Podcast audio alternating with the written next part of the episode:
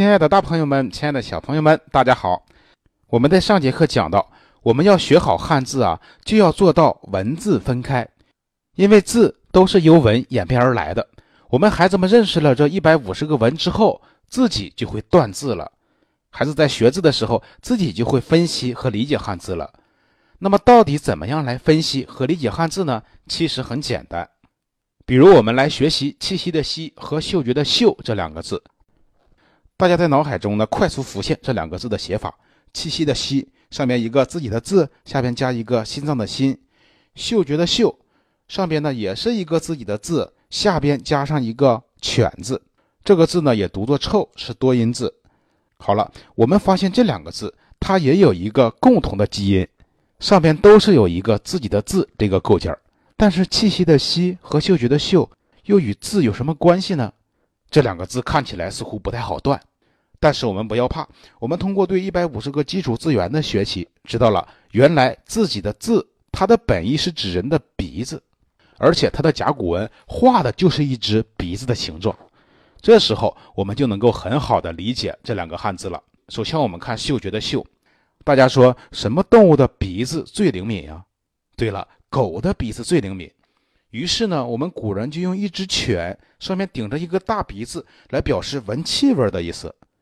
那么这就是“嗅”字的本意了。大家看，我们古人造字的思维方式是不是很像我们儿童的思维方式？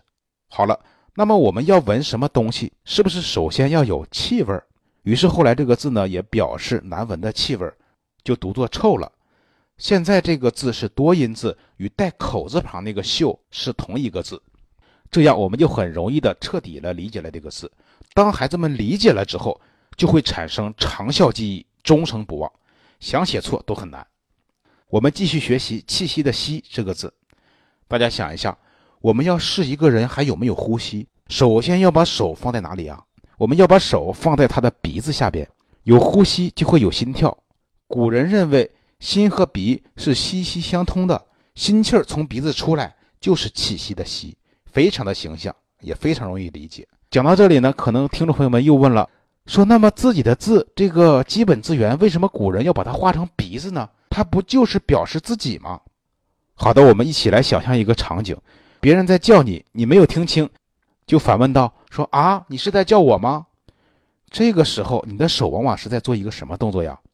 往往是一边指着自己的鼻子，一边问：“你是在叫我吗？”于是鼻子就代表你自己，自己的字本意是指鼻子，后来引申指自己了。那么一提到引申啊，大家发现很多字除了本意之外，还有引申意义。这些引申好像就太可怕了。其实大家更不用怕，因为引申的逻辑非常简单。比如给大家举一个例子，“休息”的“休”字，它的甲骨文画的就是一个人靠在一棵大树下休息，它的本意就是休息。那么大家想一下，我们休息了，是不是就要停止所有的工作，停止所有的劳动？它的甲骨文表示的场景。就是人们在田间劳动的时候累了，停下来坐到一棵树下休息。于是“休”字可以引申为停止的意思。比如“喋喋不休，语不惊人死不休”，用的就是它的引申意义。所以引申的逻辑都非常简单，很容易被理解。我们的汉字为什么能一直流传到今天，而世界上其他体系的文字全部都已经消亡了？因为我们的祖先在创造汉字的时候，思想得到了升华。当古罗马人要表达一个更复杂的意思的时候，他们就想着创造更复杂的图像。古埃及人的圣书文字，当他们要表示更复杂的意思的时候，最终只能趋向于一个表音符号。但是呢，我们中国人没有这样，我们中国人展开了丰富的联想，把我们的思想放到一个日常大家都能够认同的、都能够想通的思维定式上来。接下来我们就讲思维的“思”字。思维的思也是思考的思，很多人认为思就是心田，这很诗意，但是才不是这样的。讲到这里呢，宋老师要重点提一下，现在市面上卖的很多帮助孩子学字的书，还有识字卡，包括很多讲汉字的节目，他们在讲汉字的过程中，对汉字的很多解法其实是不对的，是臆想出来的，甚至是完全错误的。思的上面那可不是田，上面那个是什么呢？它是信门的信字，指人的脑子是你们的最强大脑。人的脑子是管逻辑的，人的心也是可以思考的，人的心管情感的思考。比如今天晚上我想吃海鲜大餐，这个是什么想出来的呢？这是心想出来的。这样说不是没有依据的，在医学界呢有一个真实的临床案例，说一个老年人做了心脏移植手术，是一个换心人，为他提供心脏的呢是一个因为意外导致脑死亡的年轻人。心脏移植之后，这位老年人的兴趣、爱好、行为习惯都发生了巨大的变化。